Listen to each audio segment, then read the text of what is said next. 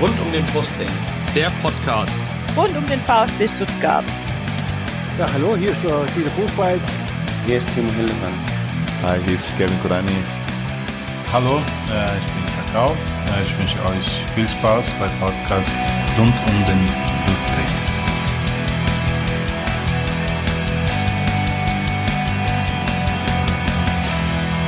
Herzlich willkommen zum Podcast rund um den Brustring. Mein Name ist Lennart. Mein Name ist Yannick. Und dies ist Folge 46 unseres Podcasts. Und auch zu diesem Podcast haben wir, haben wir uns wieder Gäste eingeladen.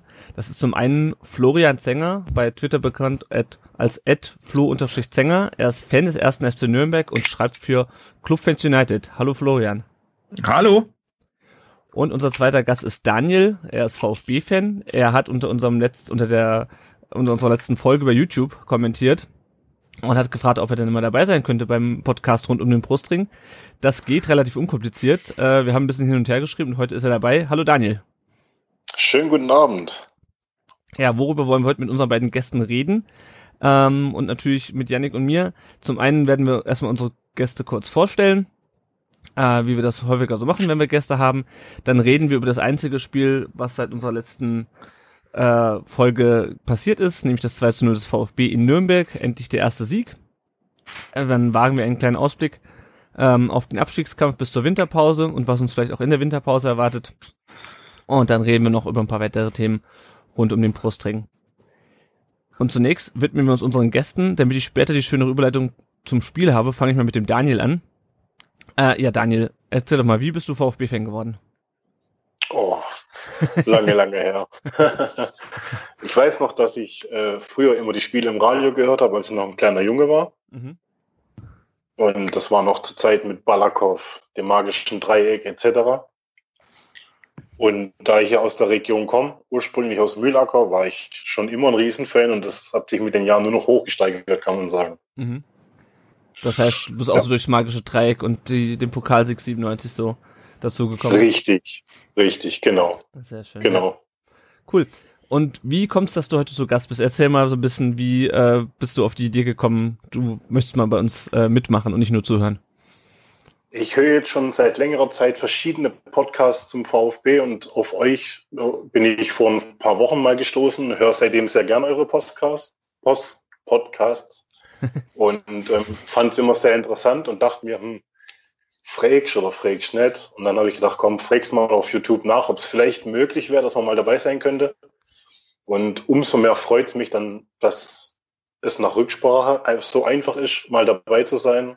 Freut mich wirklich. Ja, uns freut, äh, dass du äh, da Lust drauf hattest. Ich freue mich auch, dass wir heute ein bisschen schwäbischen äh, Dialekt mal wieder im Podcast haben. Das ist bei uns immer so, so ein bisschen unterrepräsentiert. Ja. Sehr schön. Gut, dann kommen wir gleich zu unserem anderen Gast, äh, Florian. Ähm, du bist Fan des ersten FC Nürnberg. Wie ist es dazu gekommen? Ja, ja wie es halt dazu kommt, wenn man in der Stadt wohnt, dann geht man da halt mal zum Fußball und dann bleibt man da auch irgendwann hängen. Also bei mir war es tatsächlich so, ich bin seit 92, also bin mit 10 nach Nürnberg gezogen und äh, war dann immer mal wieder so im Stadion und eigentlich erst zehn Jahre später so richtig dazugekommen, dann halt mit dem damaligen, also dem Freund, äh, dem Vater meiner damaligen Freundin, inzwischen ist es mein Schwiegervater, äh, mit dem und äh, dem Bruder von meiner damaligen Freundin, also meinem Schwager, äh, einfach hin und äh, dann da hängen geblieben äh, und seit 2002 auch äh, immer per Dauerkarte im Stadion. Sehr schön. Wo du genau sitzt, da kommen wir gleich noch drauf in unseren Fragen, die wir allen Gästen stellen. Ähm, du bist aber nicht nur ganz normaler Fan sozusagen, der in der Kurve steht, sondern du hast dich dazu entschlossen, auch über äh, den FCN im Internet was zu schreiben. Du schreibst für Clubfans United.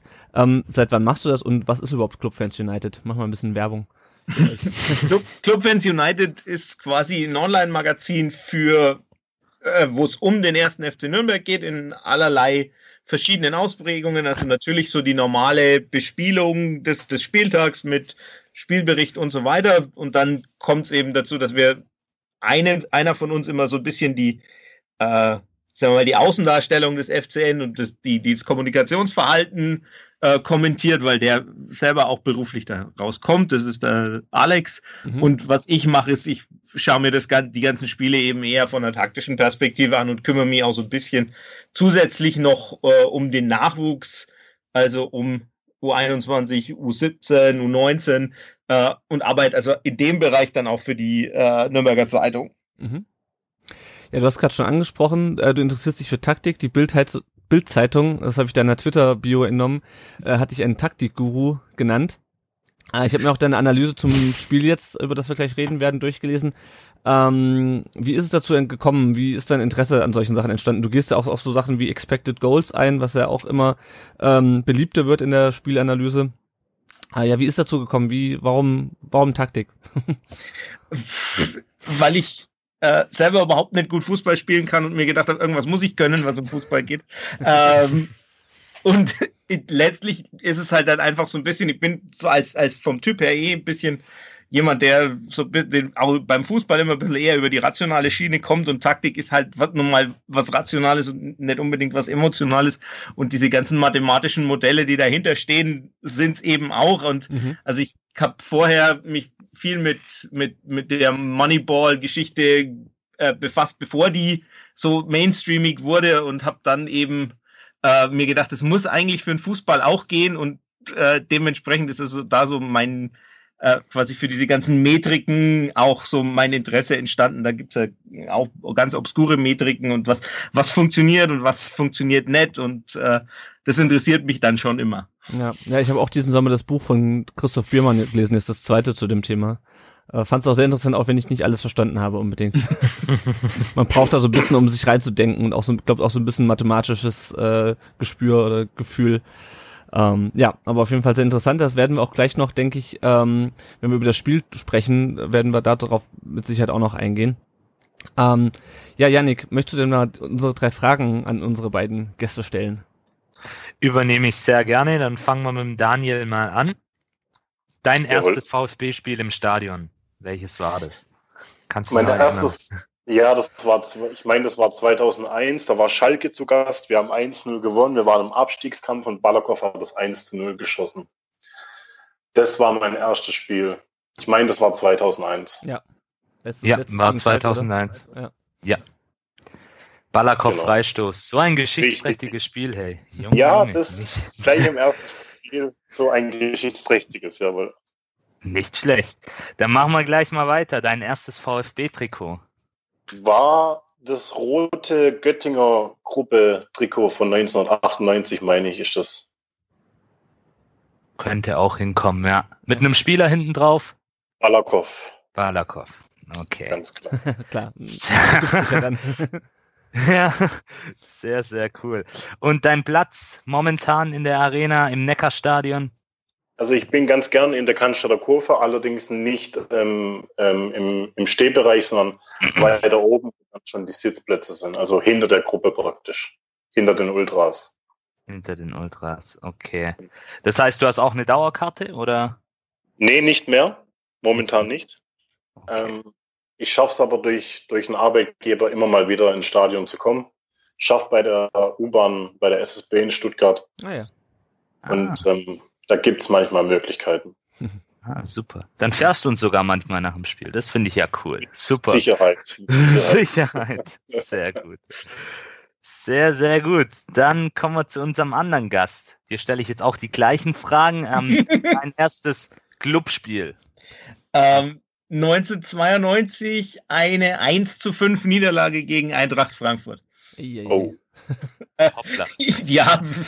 Autsch. Ja. Okay, aber dabei geblieben, finde ich gut. Gefällt mir. Ähm, dein erstes Trikot vom FC Nürnberg. Ähm, auf. 2000, das ist aus der Saison 2003. Das ist ein ganz rotes mit ganz feinen Nadelstreifen mit drin und äh, schwarzen Ärmelbünden. Diba steht vorne drauf und hinten ist Thomas Paulus drauf. Thomas Paulus. Der sagt, Hi, der sagt mir nichts mehr.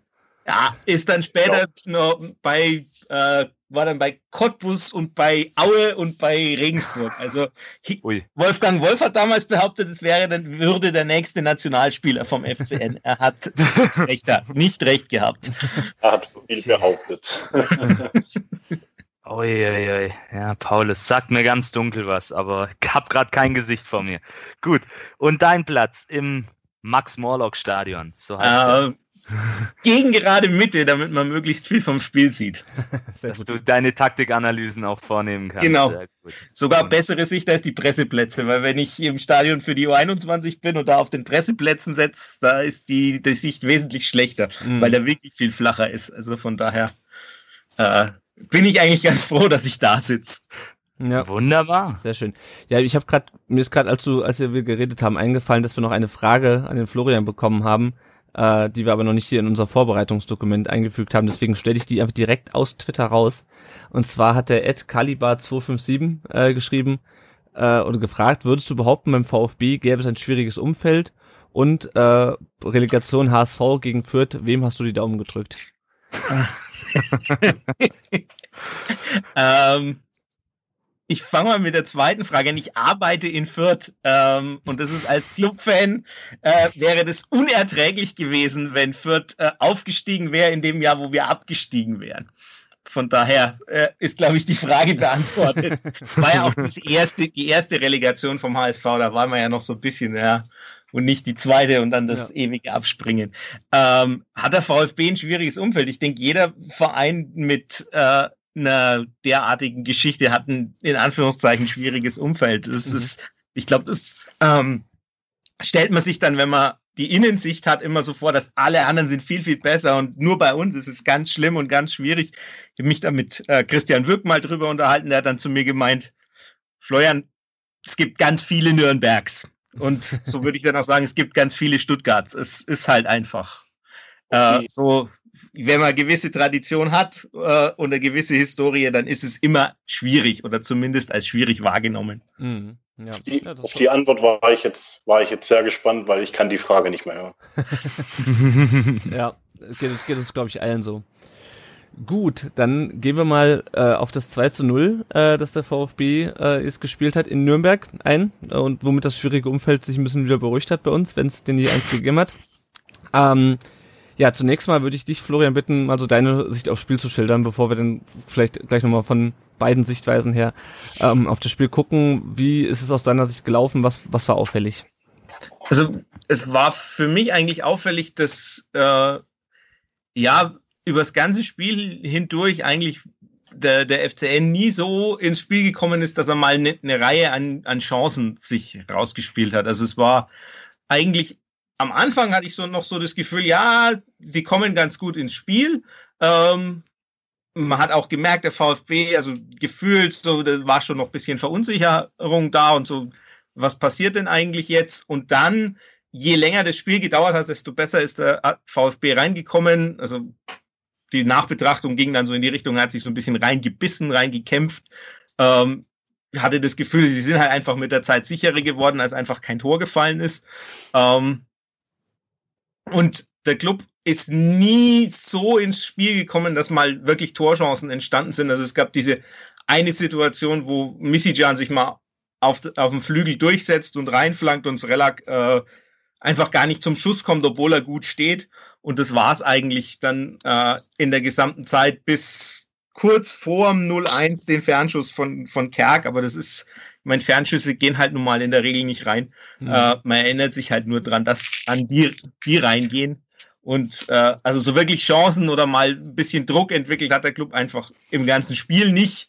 Ähm, und dementsprechend war es dann eigentlich, auch wenn die Tore in der Entstehung ein bisschen, bisschen komisch sind, fast folgerichtig, weil, richtig, weil der VfB dann einfach drin war im Spiel und mhm. sich das dann auch erspielt hat. Mhm.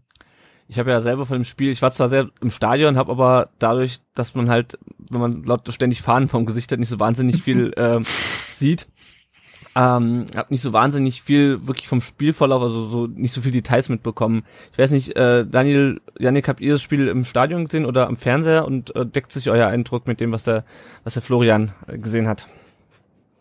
Ähm, also ich für meinen, für meinen Punkt habe das Spiel daheim ganz gemütlich angeguckt. Und ich muss ganz, ich muss ganz ehrlich sagen, hätte Nürnberg in der ersten Halbzeit ein bisschen mehr Druck gemacht und wäre auch öfters vor das Tor gekommen und es wäre irgendwas passiert, dann wären wir umgekippt, ganz sicher.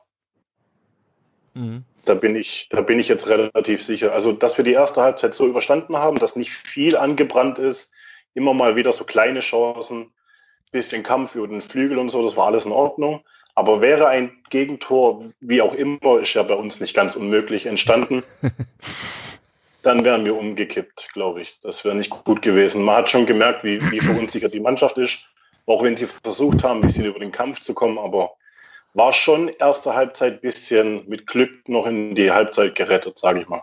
Mhm.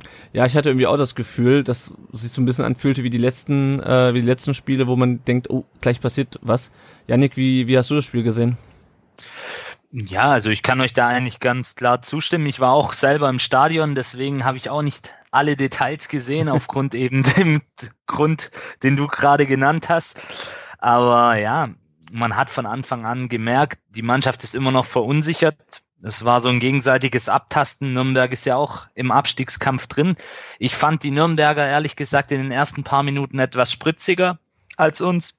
Die haben sich da versucht reinzukämpfen, gerade auch über den Rechtsaußen. Misicjan heißt er, glaube ich, genau, Misicjan, der da zwei, dreimal unsere Verteidiger ganz schön halt aussehen hat lassen auf dem Flügel. Und da kriegst du dann halt auch schon so leichte Herzkrämpfe als VfB-Fan in der momentanen Situation. Aber dann, und da muss ich jetzt wiederum auch dem Florian zu, ähm, beipflichten, ging es dann in eine andere Richtung. Der VfB hat sich dann wirklich in das Spiel reingebissen. Also es war keine spielerische Überlegenheit, dass man gesagt hat, oh, das war ganz souverän alles. Nein, es war, das war der pure nackte Abstiegskampf. Mhm. Und so gewinnst du in der momentanen Situation eben Spiele. Ähm, wie gesagt, wenn Nürnberg das 1-0 macht, dann glaube ich, geht es auch, kann es auch anders ausgehen. Aber durch die zweite Hälfte, durch diese, ich nenne sie jetzt mal, erkämpfte zweite Hälfte, ist der Sieg dann doch unterm Strich letzten Endes verdient. Ähm, nach zwei Standardsituationen auch mal wieder ganz nett zur Abwechslung, dass das mal funktioniert, das Ganze. Und ja, wichtige drei Punkte, aber keinesfalls irgendwie souverän oder spielerisch überragend. Hm. Wenn wir kurz auf die beiden Tore eingehen, es waren ja zweimal äh, Eckbälle, wo dann der Ball jeweils in die Mitte geklärt wurde. Ich glaube einmal vom Verteidiger, einmal vom, vom Torwart, der den Ball rausfaustet. Äh, und dann einmal Baumgartel so halb im Fallen und einmal Tommy, ähm, der den Ball dann irgendwie unter Kontrolle kriegt äh, und dann abzieht und das Ding richtig schön reinknallt. Ähm, das haben wir ja vor diesem Spiel Halil, äh, Halil Altintop als ähm, Special Coach sozusagen für Standards äh, verpflichtet. Meint ihr, das äh, hat was mit den Ecken oder die Ecken haben was damit zu tun oder war das nur Zufall? Kann ich, kann, kann ich mir nicht vorstellen. Beim besten Willen nicht. Dafür war die Entstehung meiner Meinung nach auch zufällig, weil ich meine, also ja. äh, beim ersten, also das, das Rausköpfen, mein Bauer muss das Ding ja gar nicht rausköpfen, der kann ja auch einfach das Ding einfach rausfliegen lassen, mhm. weil äh, das ist, er steht ja fast auf der Torlinie und beim anderen Mal Martinia hat das Ding ja auch schon eigentlich mit der Faust geklärt und Misijan kommt halt einfach nicht in den Zweikampf und ja. Tommy ist ein bisschen schneller. Also von daher, ähm, also das zu planen und vor allem dann auch diese, diese Fernschüsse dann, die da reinrutschen, also, also zumindest beim 1-0 ist halt normalerweise auch irgendwo ein Fuß dazwischen, aber. Am Ende äh, war ja auch der Fuß vom Torwart von Martinia, glaube ich, ja. dazwischen, der nochmal ins Tor dann final ähm, ja. auch lenkt. Ja. Ja, ich hatte mich nur gefragt, ob es vielleicht dieses genau dastehen, wo denn der Ball hinkommt, oder wo dann der Ball halt im Optimalfall oder für den Gegner dann auch geklärt wird, ähm, ob er das vielleicht äh, den so ein bisschen mitgegeben hat, sich da halt zu postieren. Aber im Endeffekt war es wahrscheinlich wirklich eher Zufall. Ich fand es nur interessant irgendwie, dass wir genau in dem Spiel jetzt nicht direkt nach Standards, aber doch irgendwie im Anschluss an eine Standardsituation zweimal treffen.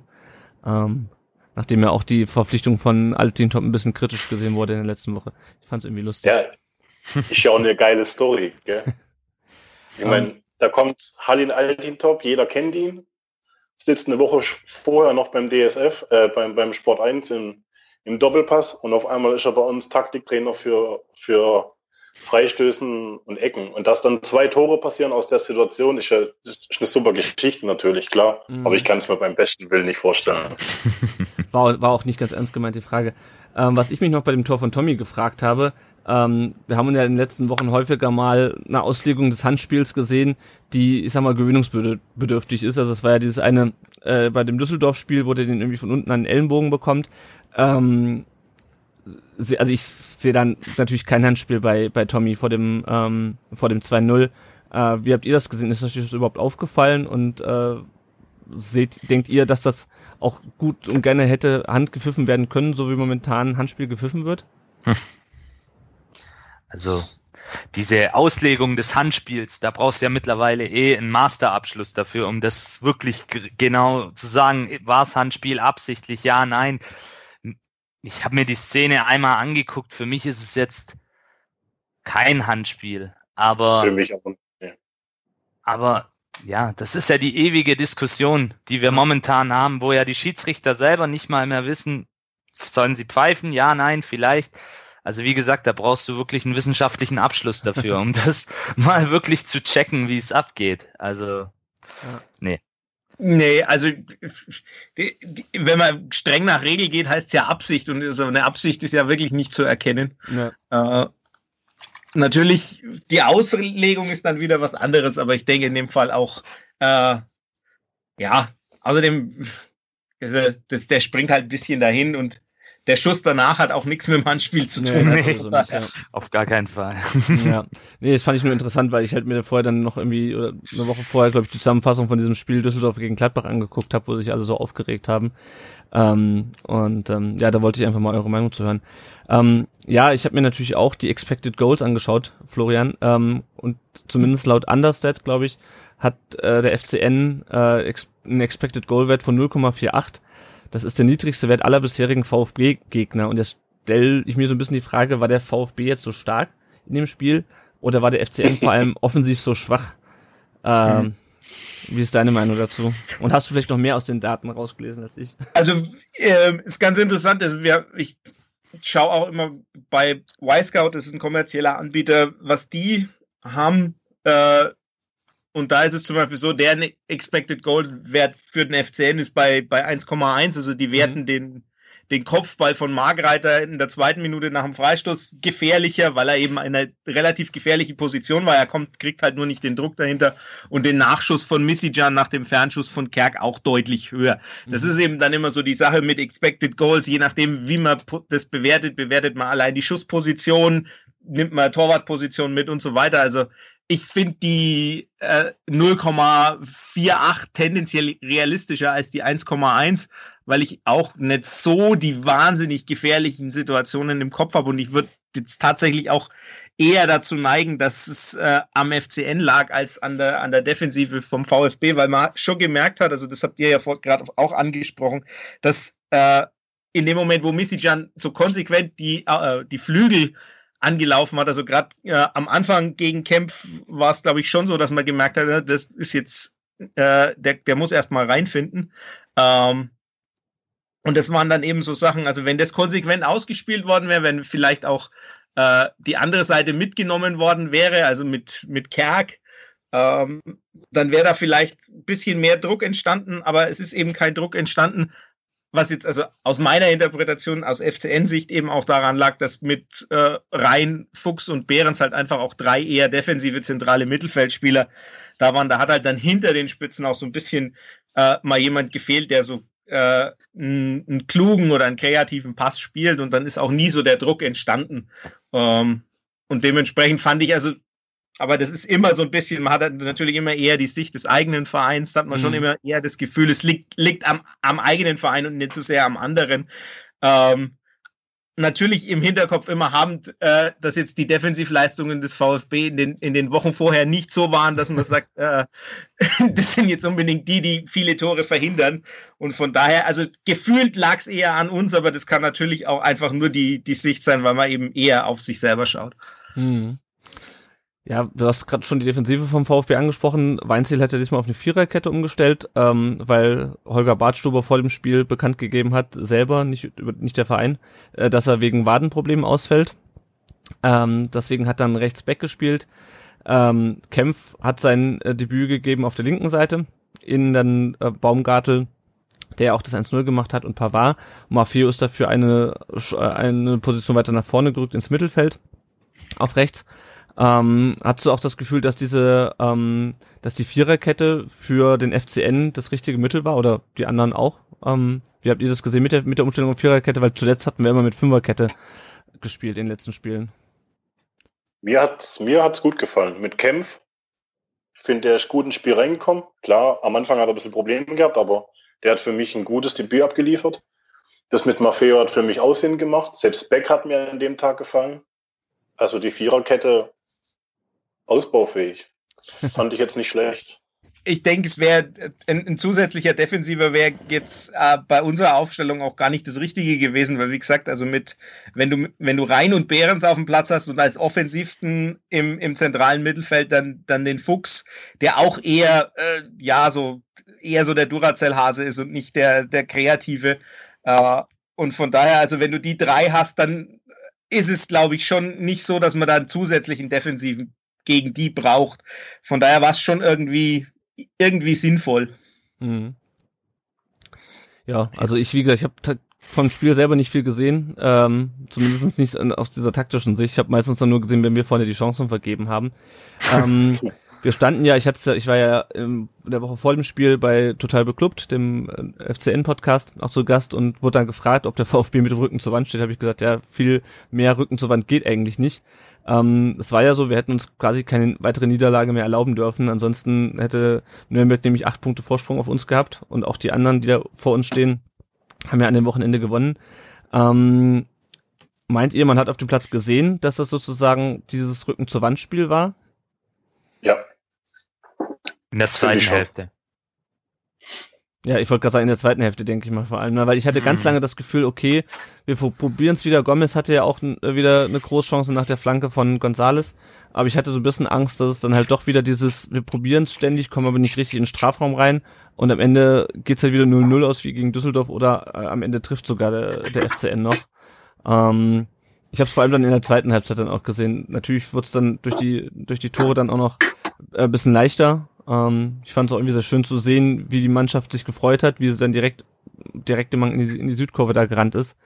Ähm, ja. Ja, zur Südkurve, es waren 10.000 Gäste, also ungefähr 10.000 Gästefans da.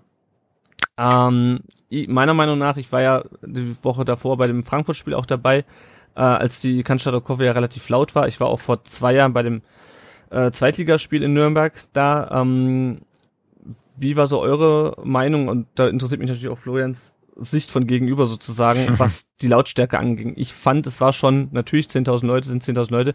Ich fand aber so richtig laut wurde es irgendwie nicht. Ich habe mir dafür auch schon sehr viel äh, Kritik auf Twitter eingefangen, als ich das direkt nach dem Spiel geschrieben habe. ähm, ich weiß nicht, wie, wie habt ihr das so ähm, empfunden? Also ich, ich sitze ja quasi auf halbem Weg zwischen Heim- und Gästekurve.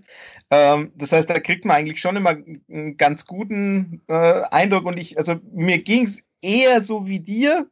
Ähm, ich hatte auch, aber das ist so ein bisschen auch ein Phänomen, wenn es zu viele Leute sind, die mitfahren, wird es auch irgendwann nicht mehr so laut, weil halt einfach genug Leute da sind, die dann einfach äh, nicht mehr wissen, was zu tun ist, wenn das koordiniert wird. Mhm. Ähm, und von daher, also es war schon, also man hat schon gemerkt, also ich hatte auch um mich rum äh, genug VfB-Fans, so ist es nicht. Also man, man hat schon gemerkt, dass, dass Leute da sind, aber es war jetzt nicht irgendwie so, dass so ein so ein Schwung oder so ein Schwall entsteht, also wie jetzt, äh, ähm, was weiß ich, ich, ich überlege gerade, ich glaube, Dresden war man auch mit so vielen da, da war das schon, schon, was schon noch ein bisschen anders, weil es ein bisschen, bisschen schwalliger wird, aber jetzt, manchmal ist es auch so, wenn, wenn weniger Leute da sind, dann, dann ist es manchmal sogar ein bisschen lauter. Ähm, aber insgesamt, man hat schon auch so, ich glaube, man hat auch schon so ein bisschen eben, was ihr gesagt habt, so ein bisschen auch die Situation gemerkt, dass also alle eigentlich im Stadion, also egal ob Heim- oder Gästefan, die ganze Zeit eigentlich nur gezittert haben, hoffentlich passiert jetzt nichts. ähm, ja. Janik und Daniel, ja, wie, wie also gesehen? Ich, ich war ja selber auch im Blog und witzigerweise stand direkt vor mir einer der unserer Vorsänger mit dem ich dann auch noch das ein oder andere Wörtchen wechseln konnte. Und der hat eben genau das auch so gesagt. Das ist der Situation auch so ein bisschen geschuldet, dass eben viele ja mehr mit Zittern beschäftigt waren wie mit Singen. Mir persönlich geht's auch manchmal so, muss ich zugeben. Auch wenn ich natürlich immer versuche, lautstark zu supporten, wenn ich auswärts unterwegs bin. Aber es ist dann eben auch so, ich stand genau an diesem Übergang, an dieser Gasse zum Familienblock. Die Blöcke waren ja voneinander getrennt und es war für die insgesamt, ich glaube, drei oder vier Vorsänger, die wir hatten, relativ schwer, das Ganze auch zu koordinieren. Eben mhm. dadurch, dass du eine Lücke hast, dass danach dann der Familienblock kommt, der auch in der Hauptsache mit VfB-Lern ähm, gefüllt war. Ein paar vereinzelte Nürnberger saßen dann auch noch mit drin, aber es waren hauptsächlich VfBler und du hast gemerkt, also ich habe ja dann immer mal wieder auch rübergeguckt, die wollten schon, aber die haben gar nicht mitgekriegt, ja, was ist, mhm. was müssen wir denn jetzt machen? Und dann wurde es auch ein bisschen asynchron und du hast auch immer mal wieder es drin gehabt, dass die Vorsänger das dann halt gestoppt haben und gesagt haben, ey Leute, jetzt nochmal von vorne. Ja, aber wie gesagt, das, ich denke, es ist einfach momentan bei uns auch so ein Nix. Es ist die aktuelle Situation. Viele sind mit der allgemeinen Situation des Vereins nicht ganz einverstanden. Viele, vielen fällt es auch schwer, das weiß ich aus persönlichen Gesprächen, sich momentan mit dem Verein zu identifizieren. Das hat andere Gründe, die ganzen Nebens Nebenkriegsschauplätze, aber das sind alles so Faktoren, denke ich, die da eine Rolle mhm. spielen bei dem Ganzen. Gebe ich euch recht. Ich habe es ja vom Fernseher angeschaut, also ich habe eine neutrale Sicht auf das ganze Spiel. Ähm, man hat im Fernseher fast nur den VfB gehört, muss ich ehrlich zugeben. Wurde dann nach den Toren noch lauter. Kommt jetzt natürlich auch immer darauf an, welche Mikros wurden zugeschaltet etc. Aber so vom Fernseher das Spiel betrachtend, muss ich sagen, ich habe unsere Fans deutlich mehr gehört, aber das kann auch täuschen. Ja, ich will jetzt auch nicht sagen, dass es, dass es irgendwie schlecht, eine schlechte Performance, Anführungsstrichen, von der Kurve war. Ich war vielleicht, bin ich auch einfach noch von dem letzten Spiel in Nürnberg verwöhnt, wo ja wirklich Bombenstimmung herrschte, gerade nach dann, logischerweise nachdem man das Spiel gedreht hat. Und ist auch von der letzten Woche. Ähm, also soll auch kein, soll das jetzt nicht als Kritik an der, an der Stimmung äh, missverstanden äh, sein, aber ähm, ja, ich hatte einfach gedacht, da ist ein bisschen mehr Bums äh, dahinter. Hat mir so ein bisschen gefehlt. Nochmal kurz zurück auf den Platz. Ähm, wir hatten mal wieder ein Debüt, endlich mal wieder ein Debüt eines Jugendspielers äh, in der ersten Mannschaft. Zuletzt war das der Berkay, Berkay Özcan, der 2016 äh, sein Debüt gefeiert hat und jetzt Antonis Aidonis, der am Schluss noch eingewechselt wurde, äh, nicht mehr so wahnsinnig viel Spielzeit bekommen hat. Äh, aber trotzdem finde ich schön, dass mal wieder ein junger Spieler beim VfB eingewechselt wird. Hatten wir lange nicht äh, und ich bin auch mal gespannt, wie das in den Wochen weitergeht. Habt ihr noch, fällt euch noch zu Aidonis was ein? Was euch aufgefallen ich kenn, Ich kenne ihn jetzt nicht großartig, muss ich ehrlich zugeben, aber ich finde es auch immer wieder schön, wenn man solche Spiele rein, reinwirft. Und ich glaube, der Weinziel zusammen mit dem ähm, Hitzelsberger, das könnte schon gut funktionieren, gerade mit den jungen Spielern. Muss man ja auch immer vorsichtig einbauen. Also den ja, jetzt, ja. Weiß, ich weiß nicht, wann der gekommen ist, sehr, sehr spät, ich glaube kurz vor Abpfiff. Ja, ja, genau. Ähm, ich habe hab erst gedacht, oh, jetzt kommt der Donis noch. Ich habe gar nicht kapiert, ja. dass es äh, jemand anders ist. Ich auch. ja, die, die Verwechslung gab es schon mal, die gab es bei einem Testspiel, wo dann kurz nach einer Woche, nachdem sich Donis verletzt hatte, lief dann Aidonis in dem Testspiel auf. Es gab in der letzten Länderspielpause davor und da hieß dann, was, der Donis ist ja fit. Und dann habe ich nochmal noch mal geguckt und dann hat man gesehen, okay, es war halt der Kollege Aidonis. Aidonis. Ja, sehr schön. Gut, Habt ihr zu dem Spiel noch was, was ihr loswerden möchtet? Haben wir noch irgendwas vergessen, über irgendwas zu reden? Ich Alles ist vergessen. gesagt. Gut, dann würde ich sagen, blicken wir mal auf die Gesamtsituation. Ähm, wir haben jetzt noch sechs Spiele bis zur Winterpause. Ähm, wenn man sich das Personal anschaut, äh, Borna Sosa und Becker Özcan fallen auf jeden Fall noch für den Rest der Hinrunde aus. Daniel Didavi saß in Nürnberg jetzt auf der Bank. Äh, allerdings wirklich nur als äh, zur Sicherheit, weil halt dieses Spiel so wichtig war. Ähm, scheint aber äh, noch nicht ganz so weit zu sein. Also äh, Markus Weinzel weiß, glaube ich, bis heute noch nicht, ob er jetzt gegen Leverkusen am Freitag spielen kann. Äh, das gleiche gilt für Donis, bei dem ist es, glaube ich, auch noch nicht ganz sicher, äh, ob er, äh, wann er wieder spielen kann. Oder habt ihr da mittlerweile was anderes gehört? Er trainiert ja wieder. Genau. Er hat, ja, er hat mittrainiert. Das ist die Info, die ich auch habe. Ja. Und Holger ja, man, hm? Man wird sehen, man wird sehen. Also ich habe vorhin gelesen in der Stuttgarter Zeitung, dass Weinziel auch dort abwartet. Vielleicht sagt er auch aus taktischen Gründen noch nichts, wer weiß. Aber ja, lassen wir uns mal überraschen. Ja. Schön wäre es auf jeden Fall. Ja. Genau, bei Bartstuber. Bitte? Ja. Gerade gegen Leverkusen wäre es gut, so einen schnellen dabei haben. Ja, ja da, auf jeden Fall. dabei zu haben. Ja. Äh, Bartstuber fällt auf jeden Fall noch aus, weil eben seine Wadenprobleme wohl immer noch nicht abgeklungen sind. Der lässt sich in München behandeln. Äh, und Maffeo, bei Maffeo ist nur unklar, der hat ja, wie wir gerade schon gesagt haben, in Nürnberg gespielt, ist dann aber letzte Woche nicht zur Nationalmannschaft gefahren, weil er immer noch Probleme im Sprunggelenk hatte. Da ist auch immer noch nicht klar, wie das weitergeht. Das heißt, wir haben eine ganz ähm, anschauliche Liste an Verletzten. Ähm, Spieler, die eventuell dazukommen könnten, wären halt Aidonis jetzt für die nächsten Spiele. Ähm, in Sur ist er auch wieder, ähm, hat er seine Sperre abgesessen, jetzt seine zwei Spiele Sperre von der roten Karte gegen Hoffenheim. Äh, Leon Dayaku hat mit der Mannschaft trainiert ist diese Woche. Ich habe mir auch nochmal die anderen Podcasts angehört, jetzt gerade den von der ähm, vom Zeitungsverlag Weiblingen mit dem Danny Geim. Äh, und äh, da sind sie der Meinung, dass für den Dayaku wahrscheinlich noch nicht reicht, dass der gleich schon in die, in die erste Mannschaft geschmissen wird. Äh, Nachwuchsstürmer hat auch schon äh, einige Tore für die äh, U21 gemacht und für die U19. Also die haben auf jeden Fall mitgespielt. Es gab auch jetzt ein Testspiel noch am Wochenende gegen Aalen, wo auch viele Nachwuchsspieler reingeworfen wurden. Ähm, ja, und wenn ich nochmal kurz auf die nächsten Spiele äh, mir angucke, die wir jetzt zur Winterpause haben, das ist äh, Leverkusen jetzt am Freitag zu Hause, dann spielen wir zu Hause gegen Augsburg, äh, in Leverkusen, dann spielen wir zu Hause gegen Augsburg, dann in Mönchengladbach, zu Hause gegen die Hertha, unter der Woche in Wolfsburg und gegen Schalke. Ähm, wie seht ihr das? Wie viele Punkte seht ihr da realistisch an? Und wie viel werden wünschenswert? wünschenswert null. Ähm, nein.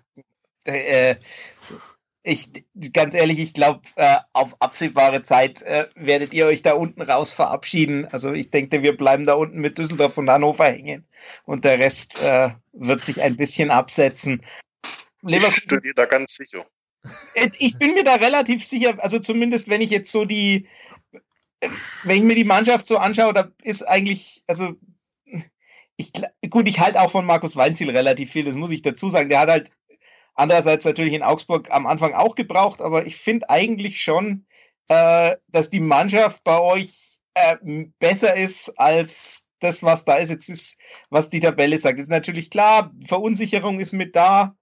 Äh, aber jetzt finde ich zum Beispiel Leverkusen eigentlich fast ein Gegner, wo man sagt, ja, das könnte klappen, wenn man da dann das auch noch holt, die hängen auch weit hinter den Erwartungen zurück.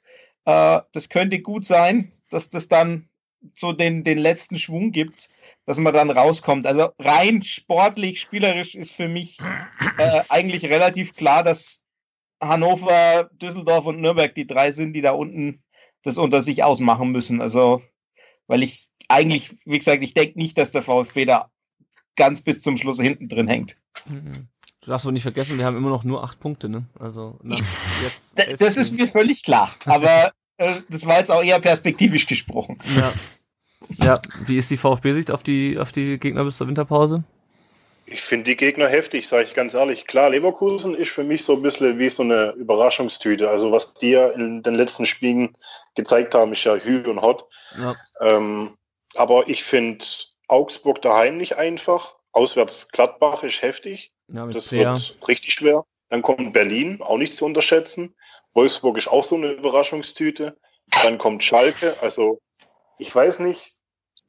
Ich bin, weiß Gott, kein Pessimist, aber wir müssen wirklich anfangen zu punkten. Nürnberg war jetzt der erste, der erste Erfolg für Weinziel, aber das wird schon happig bis zur Winterpause. Wie gesagt, ich möchte keinen Pessimisten abgeben, aber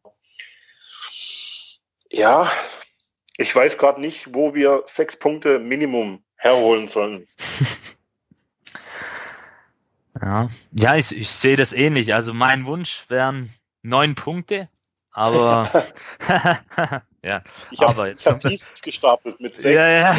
Jetzt kommt das große Aber an der Sache. Ich meine, fangen wir mit dem ersten Gegner jetzt an. Am Freitag ist Leverkusen. Das ist eine Mannschaft, wie mein Vorredner gerade schon gesagt hat, ein bisschen so eine Wundertüte der Bundesliga. Man weiß nie, wie sie drauf sind. Sie haben eigentlich das Potenzial für die Top 5 meiner Meinung nach, aber ja, sind gerade weit auch hinter ihren Erwartungen zurück, was eben aber auch gefährlich ist. Sie haben eine unglaublich gute Mannschaft in meinen Augen. Sehr, sehr starke Offensive. Wie eine sehr wackelige Abwehr auswärts. Ja, da ist mir jetzt schon der Angstschweiß auf der Stirn. Dann hast du mit Augsburg auch eine Mannschaft, die, ja, die uns ja überhaupt nicht liegt. Also die letzten Spiele, ah, ja gut, letzte Saison haben wir 0-1 in Augsburg gewonnen, aber wenn die zu uns kommen, gibt's immer irgendwie auf die Mütze. Kann ich, kann man auch sehr, sehr schlecht einschätzen, aber auch eine Mannschaft, die unglaublich gut ist. Und die restlichen Gegner sind ja auch alles Mannschaften, Schalke, Wolfsburg, die eigentlich nach oben gehören, die aber jetzt auch einen schlechten Start hingelegt haben, aber die aufgrund dies, ihrer jetzigen Situation eben auch gewillt sind, da wieder rauszukommen und die eben auf dem Papier über wesentlich mehr Qualität verfügen wie wir. Das mhm. ist jetzt meine Meinung. Und ja, wie gesagt, der Wunsch wären tatsächlich bei mir neun Punkte, aber realistisch sechs bis sieben in der mhm. momentanen Situation. Aber darf ich sag niemals nie. Darf ich dich kurz was fragen? Ja. Ähm, sechs Punkte. Gegen wen? Augsburg wäre vielleicht mal an der Reihe. Eventuell Wolfsburg. Die könnte man auch schlagen. Und auch vielleicht Berlin Wolfsburg daheim. Ist, ja, auch wenn es in Wolfsburg ist. Vielleicht auch im letzten Spiel gegen Schalke. Es sind ja, du siehst ja, es sind ja ganz viele Mannschaften dabei, die selber noch nicht so richtig ihre Form haben. Ich meine, Schalke hat man gedacht, sie sind jetzt wieder zurück, dann haben sie jetzt auch das letzte Spiel wieder verloren. Die sind, ja, das sind alles Mannschaften, die du momentan sehr, sehr schlecht einschätzen kannst. Außer vielleicht Augsburg. Aber Augsburg ist ja auch so eine Wundertüte, sage ich mal. Ja. Also mir geht's ähnlich, ich kann es auch ganz schwer einschätzen. Ich könnte mir vorstellen, dass Leverkusen, dass wir sozusagen jetzt Heiko Herrlich und Leverkusen noch den letzten Schubs geben könnten, ähm, weil die ihn ja noch nicht entlassen haben. Schalke bin ich mir relativ sicher, dass die sich bis zum 17. Spieltag wieder gefangen haben, aber keine Ahnung, weiß man auch nicht. Gladbach auswärts, äh, es wird, glaube ich, ganz schwer, äh, weil die momentan richtig stark sind auch und vor allem habe ich Angst vor, vor dem Player und was der mit unserer Abwehr macht. Also ich könnte mir auch vorstellen, dass gegen Augsburg und Hertha äh, und eventuell gegen Wolfsburg noch was abfällt. Äh, bei den anderen Spielen bin ich mir äußerst unsicher, weil ähm, ja, es ist, wir haben jetzt also die Situation hat sich ja jetzt nur unwesentlich verbessert. Wir sind immer noch Tabellenletzter, weil ja auch Düsseldorf so hoch gewonnen hat. Äh, sind halt jetzt an, an alle anderen ein bisschen rangerückt. Ah, ich weiß nicht, Florian, wie sieht das Restprogramm jetzt von Nürnberg aus vor der, vor der Winterpause?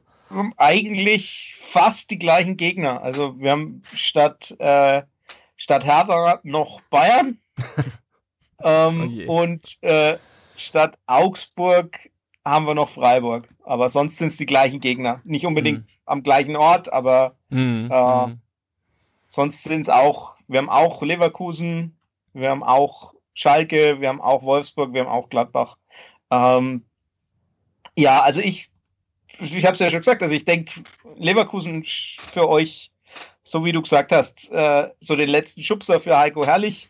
Ähm, Gladbach bin ich auch der Meinung, also Gladbach ist, ist eine andere, eine andere Kategorie.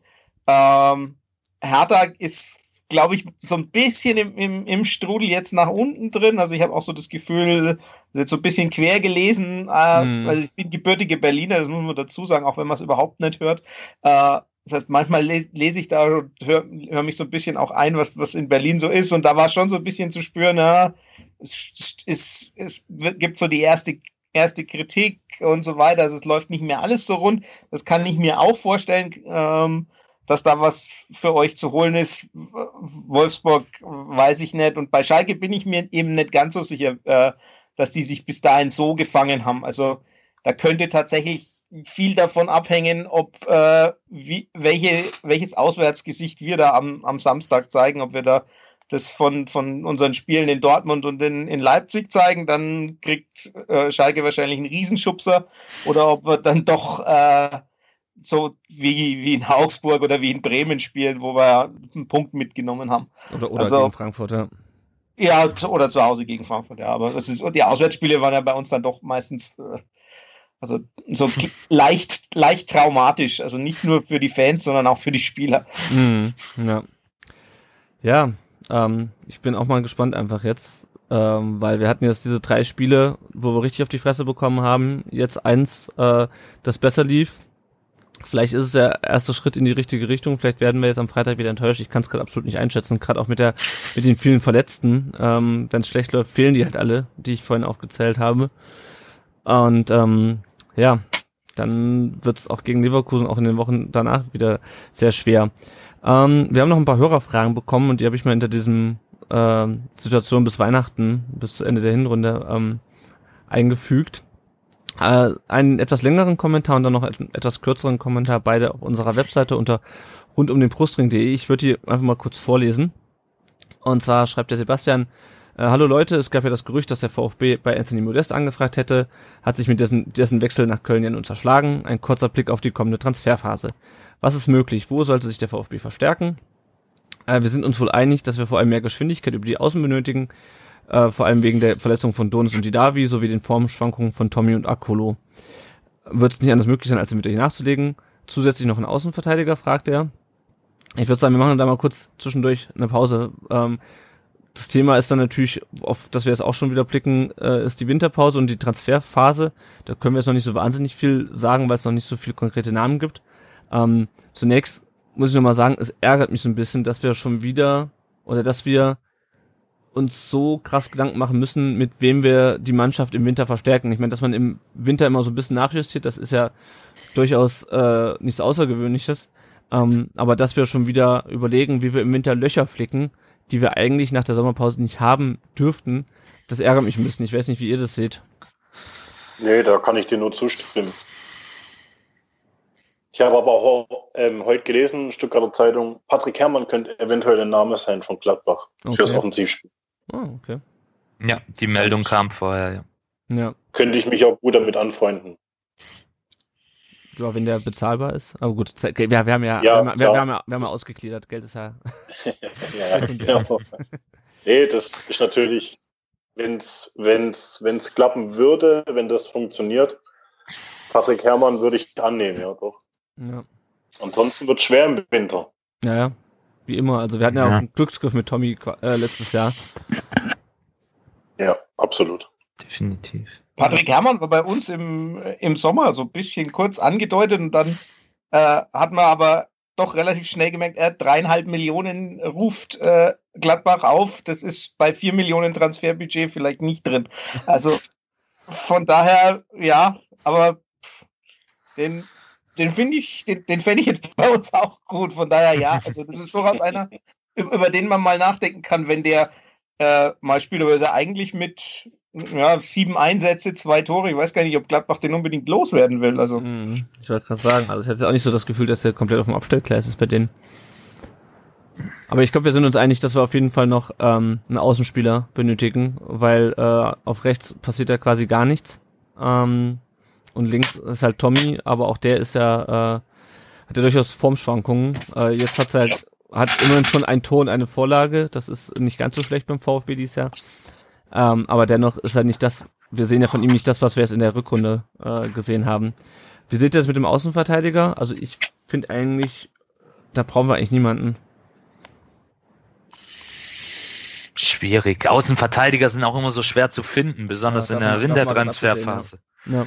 Ähm, Finde ich jetzt eigentlich nicht, außer die Verletzung von Sosa würde es sich als schwerer erweisen, als sie momentan ist. Dann würde ich vielleicht mal auch auf einen Außenverteidiger schielen, aber für mich liegt das Hauptaugenmerk im Winter in der Offensive.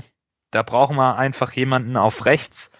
Vielleicht auch nochmal einen, der so ein bisschen die Fäden ziehen kann. Ein Didavi-Ersatz.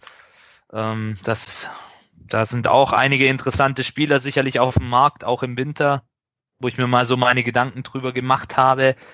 Ähm, ja, muss man sich mal wirklich in dem Bereich ein bisschen fokussieren und Außenverteidiger sehe ich jetzt nicht unbedingt ganz oben auf der Liste. Ja, dem kann ich nur zustimmen. Kann mir vorstellen, dass ihr, dass wir beide, also FCN und VfB, mal so in Richtung Kingsley Schindler auch gucken, weil der Kiel muss, wenn, wenn ihn loswerden will, müssen sie ihn jetzt verkaufen. Im Sommer ist der ablösefrei. Mhm. Äh, der wäre rechte Außenbahn, der hat sogar schon, falls ihr einen Außenverteidiger und Außenbahnspieler wollt, der da beides schon gespielt, also Rechtsverteidiger, rechtes Mittelfeld, rechts außen, er spielt alles äh, in der Hinsicht. Also das wäre, das kann ich mir bei beiden vorstellen, weil er jetzt auch sagen wir mal, in der Preiskategorie ist, das ist nicht so teuer. Also ich weiß, bei euch ist Geld äh, völlig egal, aber man ja. muss es ja nicht rauswerfen. Ja, das stimmt. Ja. ja, das mit dem Geld ist so eine Sache. Also das ist ja auch so was, wir haben ja schon echt viel Geld ausgegeben und wenn wir jetzt nochmal im Winter Geld ausgeben und äh, das fruchtet alles nicht und wir äh, landen anders als der Florian das es vorausgesagt hat, doch irgendwo ähm, auf den Abstiegsplätzen, dann haben wir auch einfach eine ganze Menge Geld verbrannt. Ähm, das muss man sich ja jetzt, wo wir ausgegliedert haben und sozusagen das Geld von Daimler geschenkt bekommen haben, äh, muss man sich ja auch immer mal vor Augen halten, ähm, dass wir natürlich Geld ausgeben können momentan, aber ähm, wir können uns halt eigentlich keine Fehlschüsse erlauben. Ähm, ja, mal gucken.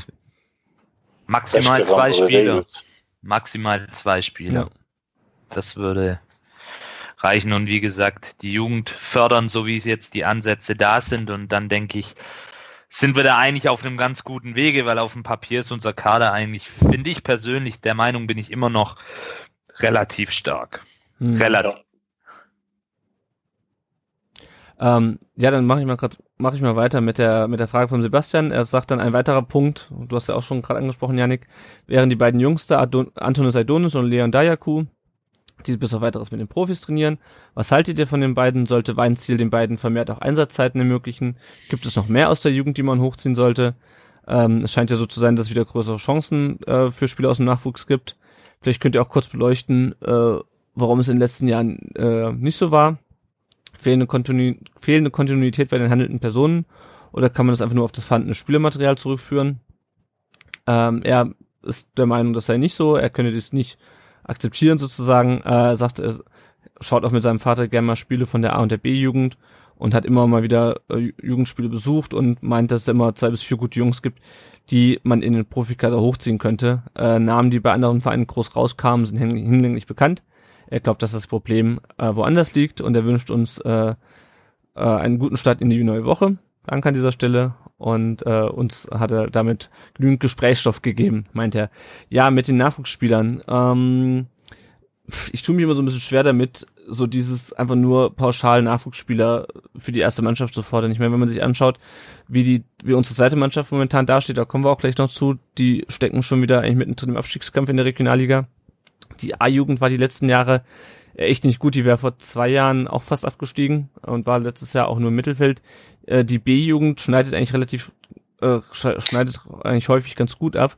Ähm, aber ich weiß nicht, ob das nur daran liegt, dass wir ständig einen neuen Trainer haben, dass bei uns nichts mehr so wirklich hochkommt. Ich habe auch das Gefühl, dass einfach die Qualität bei den Spielern nicht gut ist. Ich meine, klar, auch in einer schlechten Mannschaft kann da mal ein, können da mal ein, zwei Juwelen dabei sein. Ähm, aber ich weiß nicht, ob man das so einfach damit beantworten kann, dass wir einfach nur ständig wechselnde Trainer hatten. Weiß nicht, wie seht ihr das? Ja, doch schon ein bisschen, finde ich persönlich. Also ich finde es mhm. ich find's gut, wenn ich finde es gut, wenn der Weinzel sagt, komm, bis zum Winter mal zwei hochholen. Das sendet ja auch ein Signal an die Spieler unten. Mhm. So nach dem Motto, hey, wenn ich was von euch höre und mir gefällt, was ich höre und sehe, dann lade ich euch mal ein. Ich meine, das kann doch nur ein Motivationsschub sein. Und die zwei sollen jetzt mal bis zum Winter zeigen, wie sie mit der Mannschaft mittrainieren. Und ich meine, dass man jetzt nicht fünf, sechs Spieler reinwirft, ist ja klar, aber immer mal wieder so ein, zwei Spieler bringen, so wie jetzt im letzten Spiel in Aidonis, finde ich, ist genau die richtige, ist genau der richtige Ansatz. Natürlich nur, wenn Material da ist. Mhm. Ja.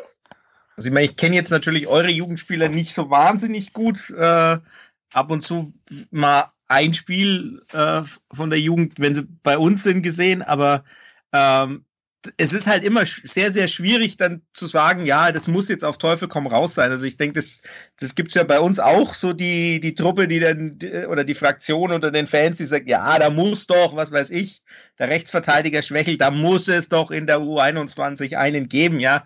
Äh, gibt's halt dann oft halt nicht, weil der Sprung einfach viel zu groß ist. Also der, der Sprung von der Regionalliga in eine Bundesliga ist extrem hoch. Also ich habe das, bei uns hat es jetzt Simon Rhein mal geschafft, aber ansonsten im ganzen letztes, letzten Jahr war halt einfach keiner, der auch nur in die zweite Liga hochgezogen worden ist. Und da muss die Situation passen und also so, so dieses, dieses späte Einwechseln, das kann man schon mal machen, aber da ist dann auch die Frage, bringt es dem Spieler in der Weiterentwicklung so wahnsinnig viel? Oder muss der nicht eigentlich auch mal, wenn, wenn er an das Niveau rangeführt werden will, das auch länger machen? Und von daher, das ist wirklich ist eine ganz, ganz schwierige Sache. Also da auch den, den richtigen Weg zu finden. Ähm, wir haben momentan äh, in der U19 das Problem, dass die kurz vorm Abstieg stehen, weil die einfach gar nichts reißen. Mhm. Äh, da, da zerlegt es dann ein ganzes System vielleicht sogar, weil halt dann einfach das Jugendspieler kriegen wesentlich schwieriger wird. Und auch da sind Spieler drin, wo man sagt, naja, die könnten eigentlich vielleicht sogar was irgendwann für die Bundesliga sein. Also das ist, also die, die Teamergebnisse und die individuelle Entwicklung äh, sind dann doch oft gerade auf dem Level doch sehr entkoppelt. Mhm, ja.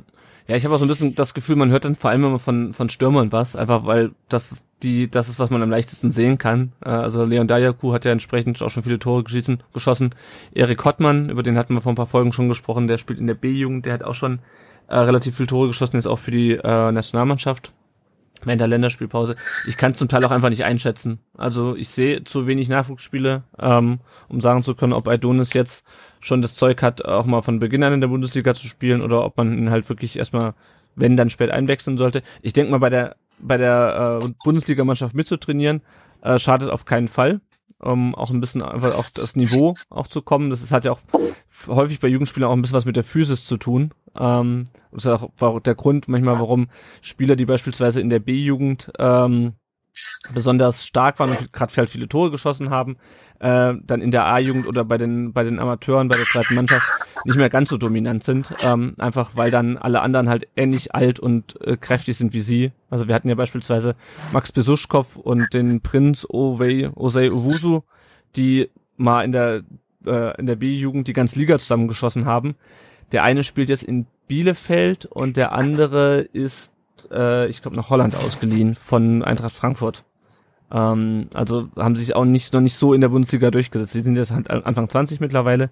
Ähm, ja, also ich denke, man muss mal gucken, kann man nicht so eindeutig auf den einen oder den anderen äh, Grund zurück, zurückführen. Also Strukturen und, oder ähm, die, die individuelle, individuelle Klasse.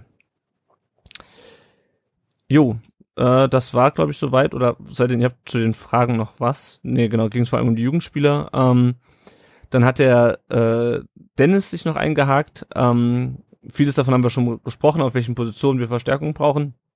Äh, sehr, er hat aber noch eine andere Frage. Er schreibt, meine Frage zielt nicht so sehr darauf ab, wo wir Verstärkung brauchen, sondern wer sich den VfB in der derzeitigen Verfassung überhaupt antut. Einer aus der zweiten Liga, ein Star, ein Gescheiterter bei einem größeren Verein, ein Spieler mit höheren Ambitionen wird es wohl kaum sein. In Klammern ausgenommen Holger Bartstuber.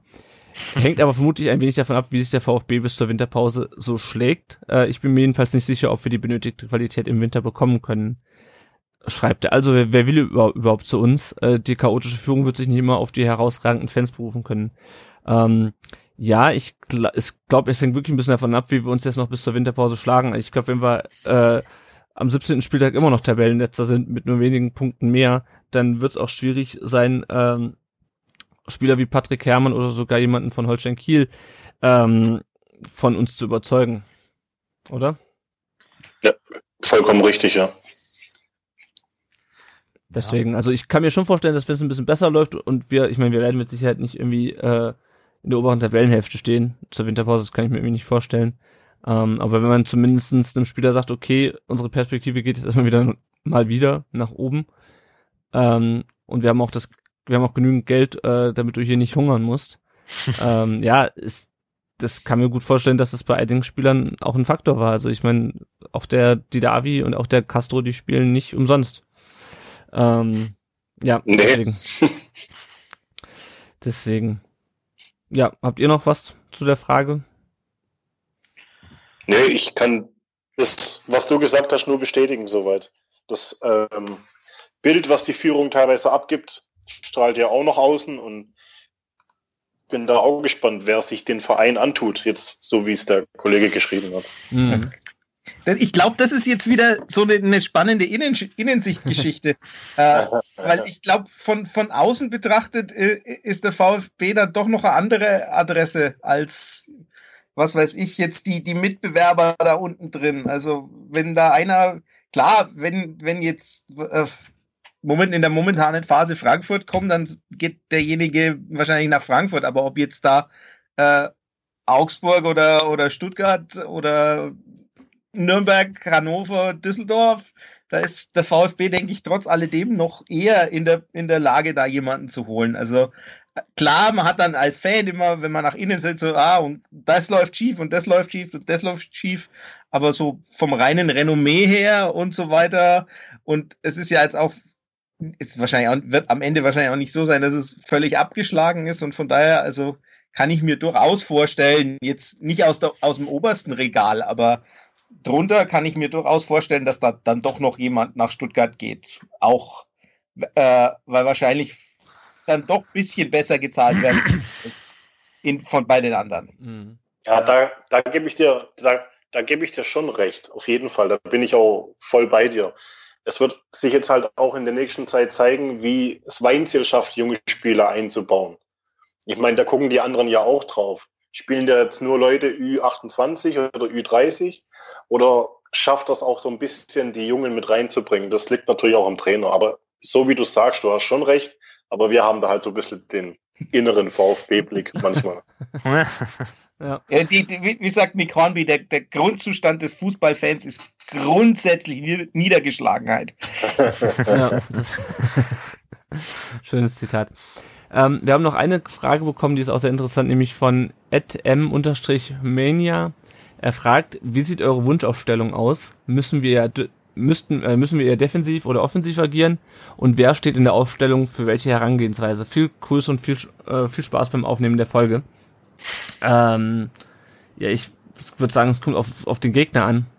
Also Florian, du hast es ja schon gesagt, gegen den gegen den FCN war die Viererkette mit Sicherheit die bessere Variante als die als die Fünferkette. Ähm, gegen andere Gegner ist dann vielleicht eine etwas defensivere Aufstellung mit Fünferkette, äh, wobei die auch nicht notgedrungen defensiver sein muss. Ähm, aber ist vielleicht eine defensive Herangehensweise besser, wenn man dann aus einer gesicherten Defensive kontern kann. Ähm, also beispielsweise gegen Leverkusen ähm, ist die Frage, ob man dann wieder mit Viererkette spielt oder ob man sich dann doch lieber mit einer Fünferkette besser zu helfen weiß. Ja, das kommt immer auf den Gegner an, da bin ich ganz bei dir. Das ist schon mal schwer zu sagen. Spielt man zu offensiv, fängt man sich zu viele Tore, dann heißt später wieder, warum waren wir so offensiv. Spielt man zu defensiv, siehe Hannover und Teil von Korkut, heißt nachher, warum zu defensiv? Das wäre doch nicht nötig gewesen. Das ist immer ein schmaler Grad.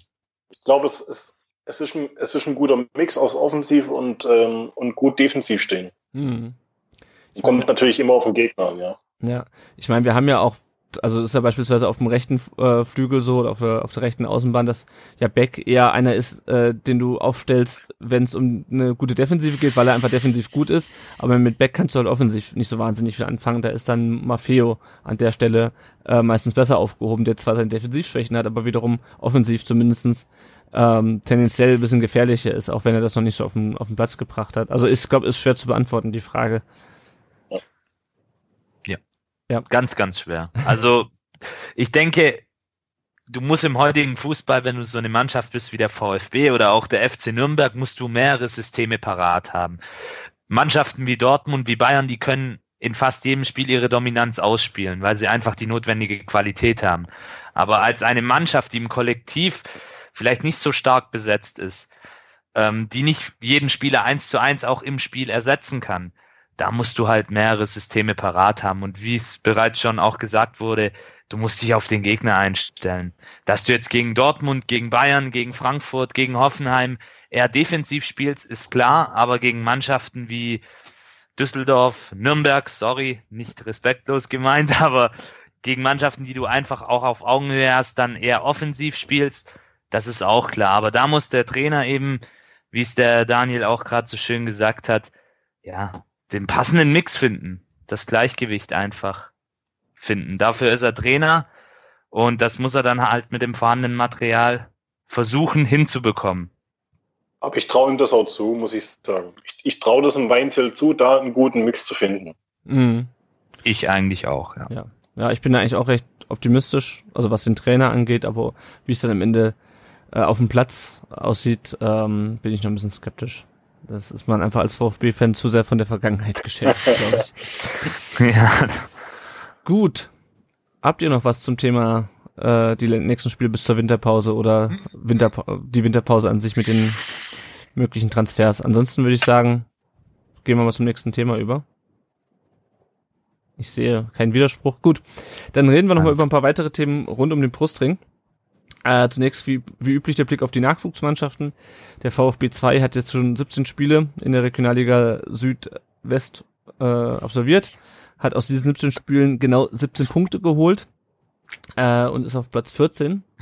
Hat zuletzt bei Wormatia Worms ähm, 1 zu 2 verloren, hat insgesamt auch nur eins der letzten 10 Spiele gewonnen und hat jetzt vier, vier Spiele in Folge verloren. Es sieht also nicht gut aus. Das war das, was ich eben meinte. Mit die zweite Mannschaft hat da durchaus auch Probleme.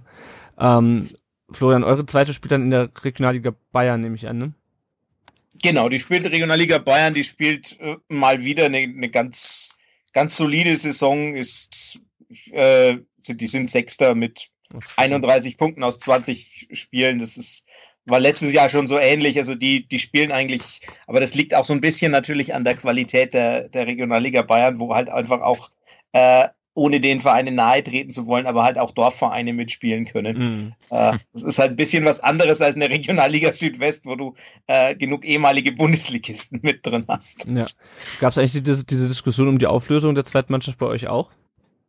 Äh, nee, bei uns gab es die gar nicht und äh, weil das Konzept bei uns, ich weiß nicht, ob es bei euch inzwischen auch eine U21 mhm, ist, weil ja, ich glaube, ihr habt umgestellt auch auf eine U21 und wir haben vor, vor drei Jahren auf eine U21 umgestellt und dann äh, das Konzept ist inzwischen quasi immer die, man sucht sich aus dem U19-Jahrgang äh, sechs oder sieben Spieler aus, holt dann nochmal sechs oder sieben dazu und hat sechs oder sieben, äh, die ein zweites Jahr U21 spielen. Also das ist so ein rotierendes äh, System. Das heißt, du hast immer einen großen Umbruch äh, aber du versuchst damit quasi die Leute ranzuführen. Und wir hatten ja jetzt in den letzten, äh, in den letzten drei Jahren doch, also jetzt aktuell Simon Rhein, dann Eduard Löwen kommt aus der eigenen U21, ja. Abdel Hamid Sabiri, der äh, äh, irgendwie für die U21 Nationalmannschaft plötzlich spielt, obwohl er in Huddersfield nicht spielt. Der war auch aus unserer U21. Äh, Dennis Lippert, der leider verletzt ist. Dominik Baumann hat in der, in der äh, damals auch in der U21 gespielt hat, dann auch zweite Liga Einsätze gehabt. Das heißt, wir haben so einen ganzen Schwung äh, an Spielern, die über die U21 rangeführt worden sind, mit äh, wechselndem Erfolg. Aber da war eigentlich klar, äh, dass das so ein Konzept ist, das wir weiterverfolgen. Und Michael Kölner kommt ja selber auch von der U21 und aus dem Nachwuchs. Äh, das heißt, da war eigentlich nie so die, die Diskussion, auch weil wir halt alle inzwischen bis auf ein Spiel, das gegen Bayern, keins mehr im Stadion spielen müssen und dann immer alles äh, quasi auf dem Vereinsgelände spielen. Das heißt, die Kosten sind auch äh, deutlich geringer als zu den Zeiten, wo man noch äh, aufgrund der Ligenstruktur teilweise äh, alle 17 Spiele im Stadion machen musste. Mhm. Ja, nee, das ist klar. Ja, vielleicht geht das bei uns auch in so eine Richtung. Ähm, ich bin ja mal gespannt, auch wie viele Leute dann Weinziel in Zukunft, in Zukunft einbauen wird. Ähm, gut, machen wir weiter mit der A-Jugend. Die hat 2 zu 1 gegen Freiburg gewonnen und hat damit die Tabellenführung in der A-Jugend-Bundesliga äh, verteidigt. Das ist schön, dass die mal wieder ähm, ein bisschen oben auf sind. Haben jetzt 24 Punkte aus 11 Spielen, ein Punkt für den Bayern. Und wir hatten es letztes Mal schon angekündigt, am 16. Dezember geht's im Junioren-DFB-Pokal nach Wuppertal, die in der zweitklassigen Niederrheinliga spielen. Um, die haben unsere U21 in der ersten Runde raus, äh, ah, ja. U19 in der ersten Runde rausgeworfen. Ah ja, dann äh, sind wir mal gespannt. Und äh, die B-Jugend hat zuletzt 2 zu 2 in Mainz gespielt. Die sind immer noch Tabellenvierter, was ja auch ganz passabel ist. Äh, noch zwei weitere Themen, äh, beziehungsweise noch ein paar weitere Themen, die rund um den VfB passiert sind in den letzten zwei Wochen. Der VfB hat wohl Anthony Modest äh, angefragt, der ist jetzt aber doch zu Köln gegangen, wo er sich auch schon fit gehalten hat. Ähm, und wenn man so sich die Twitter-Timeline beim VfB angeguckt hat, war da irgendwie keiner besonders traurig, ähm, dass der Modest nicht zu uns gekommen ist. Ähm, mir wäre es eigentlich, also klar, der Abgang bei Köln war nicht schön, aber ich sag mal, wenn er jetzt die Tore geschossen hätte in der Rückrunde, hätte ich auch nicht Nein dazu gesagt. Ähm, ich weiß nicht, wie habt, wie habt ihr das gesehen? Hättet ihr den gerne bei uns gesehen? Also ich, ich sag's mal so, ich wünschte mir für, für den Gomez gern einen Mitkonkurrenten, der ihm auch richtig Kontra gibt. Mhm. Ich habe so manchmal das Gefühl, der Gomez weiß, dass er gesetzt ist, er weiß, dass er jedes Spiel aufläuft. Dementsprechend, ich möchte ihn jetzt nicht runterstufen, es ist Mario Gomez, aber ähm, ich habe nicht so das Gefühl, dass der Mann wirklich brennt. Mhm. Wisst ihr, wie ich meine? Ja, ja. Ja, das fehlt so. ein bisschen die, die Konkurrenz auf der Position, weil Gonzales halt auch nicht richtig, so, richtig, nicht richtig. So ist, ja. Ja, und da einzuholen, wo er merkt, ey, fuck, wenn ich jetzt hier nicht liefere, dann äh, sitze ich auch mal draußen, das wäre schon mal nicht schlecht. Ob das jetzt Anthony Modest ist, ist eine gute Frage, aber ja. schlecht wäre es nicht gewesen. Ja. Ja, ja. ja, also dem kann ich eigentlich auch nur zustimmen. Dieses Sturmmonopol von Gomez beim VfB, das geht mir auch gerade gehörig gegen den Strich. Es ist Mario Gomez, er hat die Qualität, das wissen wir alle, das weiß ganz Fußball Deutschland, aber ja, so wie es mal Mehmet Scholl vor ein paar Jahren gesagt hat, er liegt sich halt oft wund und da hätte ich mir, ja, ja, tut mir leid, dass ich, ihn jetzt, dass ich den jetzt zitieren musste, aber leider Gottes, ich dachte auch nie, dass ich Mehmet Scholl mal recht geben werde, aber in dem Fall hatte er recht. Und um nochmal auf Modest zurückzukommen, ich hätte mir einfach gewünscht, ja, dass, dass er einen Konkurrent kriegt, keinen jungen Nachwuchsstürmer, der aus dem Ausland kommt, der definitiv auch die Anlagen hat wie Gonzales, sondern wirklich einen gestandenen, der ihn auch sofort unter Druck setzen kann. Und wo er dann nicht vielleicht als Vaterfigur agiert, sondern wirklich als zweiter Konkurrent und mhm. deswegen wäre Modest sicherlich einer gewesen und ich denke, er kann es auch noch, auch wenn er jetzt ein Jahr in China gespielt hat. Ähm, hat er schon gezeigt, was er kann bei Hoffenheim und auch bei Köln vor allem. Deswegen hatte ich persönlich eine leise Hoffnung, dass es vielleicht klappen könnte, aber ja, bin jetzt auch nicht in Tränen ausgebrochen, als ich gehört habe, dass er zurück nach Köln wechselt und ja, jetzt müssen wir, lassen wir uns überraschen in der Winterpause. Wer weiß, vielleicht kommt noch die ein oder andere Überraschung auf uns zu. ja. Gut, ein zweites Thema war, dass ähm, Heiko Hinrichsen in den Stuttgarter Nachrichten berichtet hat, äh, oder beziehungsweise einen Artikel darüber geschrieben, geschrieben hat, warum der VfB immer noch keinen zweiten Investor hat. Immer noch keinen deswegen, weil ja ursprünglich schon mal für Mitte 2018, glaube ich, äh, angekündigt wurde, dass ein zweiter kommen sollte. Ähm, nicht, dass ich besonders scharf drauf bin, irgendwie, dass wir noch in unseren Verein noch an wen zweites verkaufen, aber es ist dann mal Teil dieser ganzen Ausgliederungsgeschichte. Was ich interessant oder ärgerlich an dem Artikel fand, war diese alte Geschichte mit den lokalen Investoren. Ähm, äh, Heiko Hinrichsen hat nämlich geschrieben und ich weiß nicht warum, weil ich hatte ja mit ihm auch die Saisonvorschau aufgenommen und ähm, ich, ich weiß nicht, warum er das geschrieben hat, aber auf jeden Fall schreibt er, ähm, dass diese, diese Aussage mit den regionalen Investoren, das sei ja eine Idee noch von Wahler gewesen, aber unter Dietrich äh, sei das ja kein Thema mehr. Ähm, ich denke mal, wir müssen jetzt nicht die ganze Ausgliederung nochmal durchdiskutieren.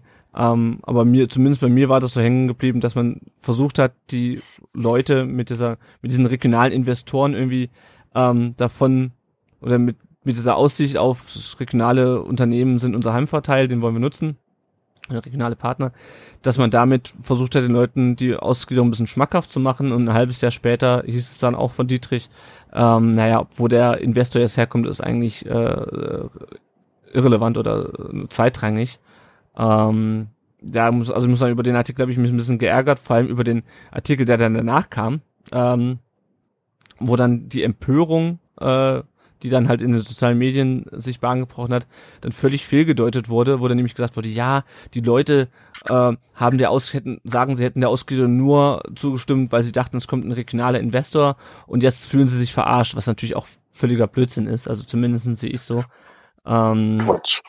Ja, also was mich halt einfach nervt an der Geschichte ist, man sagt irgendwie, ja, äh, keine Sorge, wir holen uns keinen Scheich und keinen ähm, Milliardär aus den USA, sondern das sind regionale Investoren. Und dann hast du so kleine Fabriken gesehen, die alle in Baden-Württemberg äh, saßen.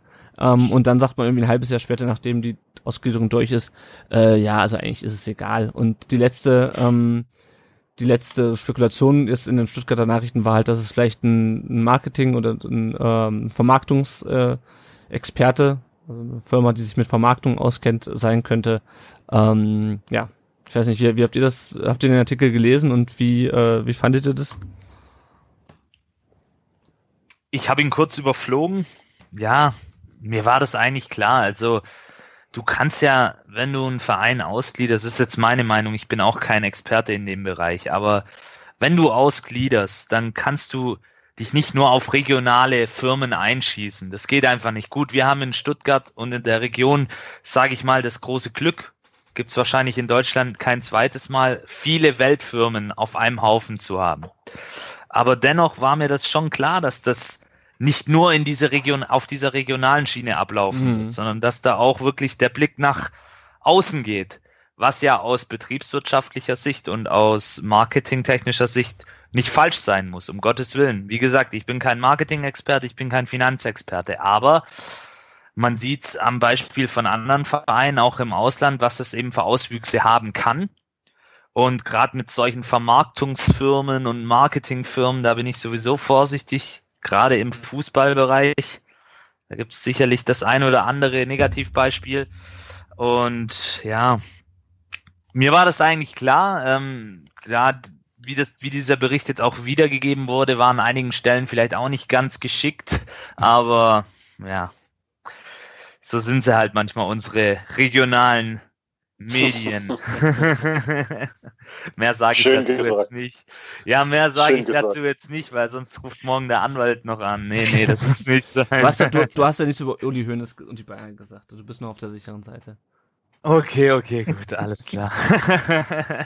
ich ganz Grundgesetz. Ja. Ich, ich finde es ganz, ganz spannend, dass das bei euch auch so argumentiert worden ist, weil bei uns, also wir sind ja noch nicht ausgegliedert und also der inzwischen nicht mehr amtierende Finanzvorstand hat ja genau das auch gesagt. Er wollte quasi regionale Investoren für seine Ausgliederungspläne und halt nicht nur einen, sondern vier bis fünf, damit äh, das auch irgendwie äh, getragen wird. Und es ist dann ganz interessant, dass selbst bei euch das jetzt schon in eine andere Richtung geht. Also, dass man quasi sagt, ja, äh, auch in einer Region wie Stuttgart, wo ich jetzt, also ich war letzten erst, bin ich erst durchgefahren, habe mir gedacht, äh, ja, da ist eigentlich alles da und äh, wenn man an der Autobahn entlang fährt, das sind ja nur, nur Firmen, da müsste eigentlich genug da sein.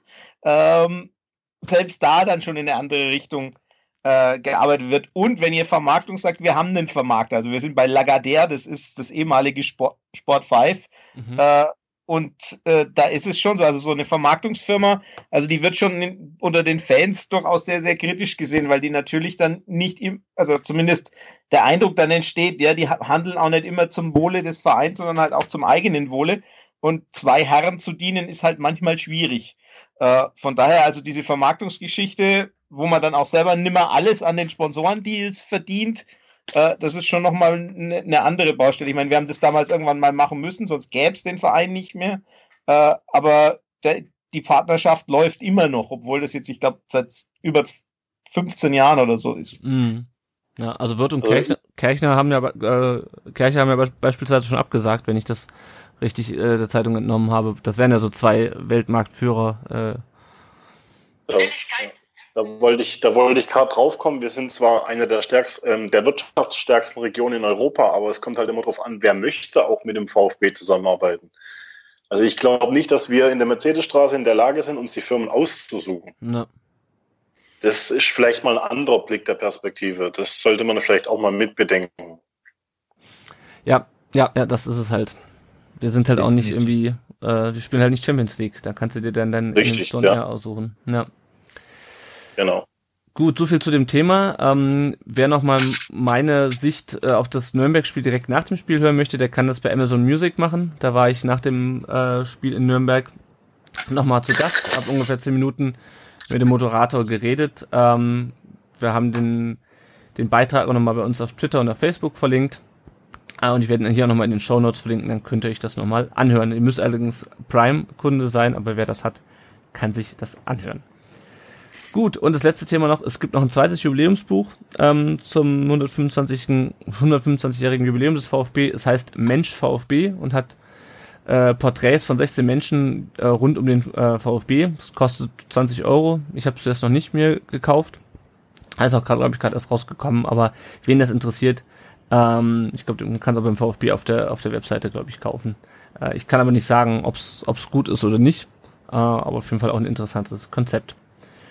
Gut, dann wären wir mit dem inhaltlichen Teil sozusagen dieser Folge schon fertig. Ähm, wie immer an dieser Stelle der Hinweis auf Patreon, wenn ihr uns unterstützen wollt, äh, finanziell, dann könnt ihr das tun äh, über Patreon. Da könnt ihr uns schon einen kleinen Betrag monatlich spenden und uns damit sehr viel weiterhelfen, denn damit decken wir unsere laufenden Kosten oder können uns neues Equipment äh, zulegen.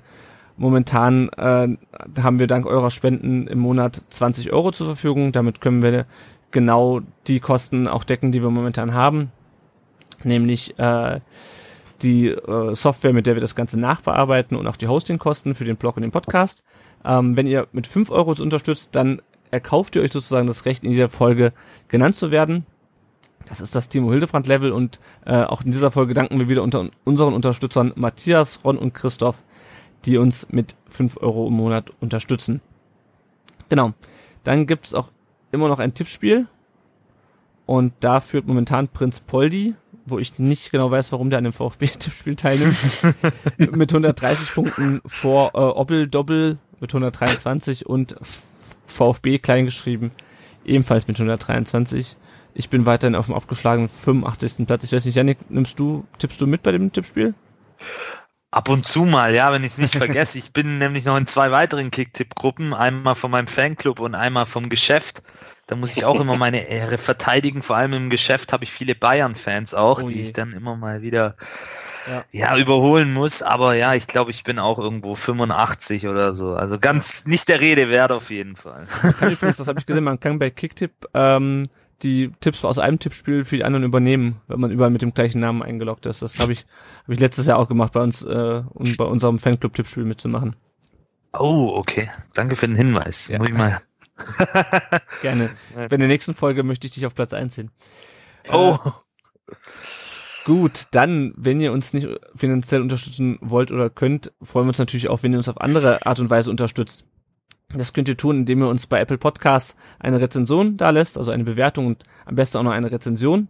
Äh, momentan haben wir noch keine neuen, aber wenn wir eine haben, lesen wir die immer an dieser Stelle vor. Ansonsten äh, sagt auch gerne so weiter, dass es uns gibt. Erzählt den Leuten, ähm, wie sie uns hören können, was überhaupt ein Podcast ist, wie man das abonnieren kann. Ähm, wir sind natürlich auch weiterhin auf den üblichen Kanälen zu finden, im, äh, auf unserem Blog auf rund um den Brustring.de, auf Facebook, auf Twitter und auf Instagram. Ihr könnt unsere Folgen übrigens auch auf YouTube abonnieren, wie das der Daniel wahrscheinlich schon getan hat, oder zumindest könnt ihr die da auch schauen. Ähm, und ihr könnt uns auch auf Spotify hören, äh, seit einer Weile, auch da könnt ihr uns abonnieren. Ähm, wenn ihr jetzt keinen normalen Pod, keine normale Podcatcher-App habt oder das einfach in eure normale Spotify-Playlist irgendwie integrieren wollt, wir sind jetzt auch bei Spotify zu finden seit ein paar Wochen. Ähm, ihr könnt uns auch unterstützen, indem ihr uns Sprachnachrichten zukommen lasst. Die hatten wir in der letzten Folge, hatten wir auch davor schon gelegentlich. Äh, da könnt ihr einfach per WhatsApp oder per Telegram eine Sprachnachricht schicken an 0157 511 08680. Die Nummer steht auch nochmal bei uns auf der Webseite. Und dann könnt ihr uns dann eine Sprachnachricht schicken und wenn ihr damit einverstanden seid, spielen wir die hier in der Folge ab und diskutieren dann darüber und dann könnt ihr ganz einfach Teil des Podcasts sein oder wenn ihr einfach mal so äh, die ganze Zeit mit uns reden wollt, so wie der Daniel das getan hat, dann meldet euch gerne. Äh, wir sind immer auf der Suche nach Gästen, äh, gerne auch Gäste von anderen Vereinen. Deswegen war schön, dass der Florian heute Zeit hatte, mit uns zu sprechen. Aber natürlich auch VfB-Fans, ähm, weil uns interessiert natürlich auch, was ihr dazu zu sagen habt. Wir wollen ja nicht immer nur mit uns selber reden hier. Gut. Dann äh, die nächste Folge werden wir nach dem Augsburg-Spiel aufnehmen, äh, also in zwei Wochen. Ich glaube, wir haben jetzt bis Weihnachten keine Länderspielpause mehr. Ich weiß zumindest nicht, wie da noch eine reinpassen soll. ähm, genau. Ja, dann äh, erstmal vielen Dank an unsere beiden Gäste. Zum einen an Daniel äh, und an äh, und an Florian. Äh, danke, dass ihr euch die gerne. Zeit genommen habt. Okay, danke. Es war sehr interessant, auch mal den Einblick äh, in den, beim ersten FC Nürnberg zu bekommen. Äh, die beiden Vereine ist nicht unbedingt vielleicht von der finanziellen Situation, aber von der Tabellensituation äh, sitzen wir momentan ziemlich im gleichen Boot. Ähm, deswegen bin ich gespannt, wie das für uns und auch für euch weitergeht. Solange wir nicht, äh, solange das für uns nicht den Abstieg bedeutet, drücke ich euch auf jeden Fall die Daumen, dass ihr dieses Jahr drin bleibt. Ich, ich auch, definitiv. Wenn es dann hart auf hart kommt, dann muss ich das vielleicht zurückziehen, mal gucken. Wie gesagt, ich, glaub, ich glaube nicht, dass es hart auf hart kommt dein Wort, im, dein Wort im Gehörgang unserer Mannschaft. Gut. Dann danke ich unseren Hörern, unseren Hörerinnen und Hörern äh, fürs Zuhören. Und äh, ja, wir hören uns in zwei Wochen. Tschüss. Ciao. Servus. Ciao. Ciao.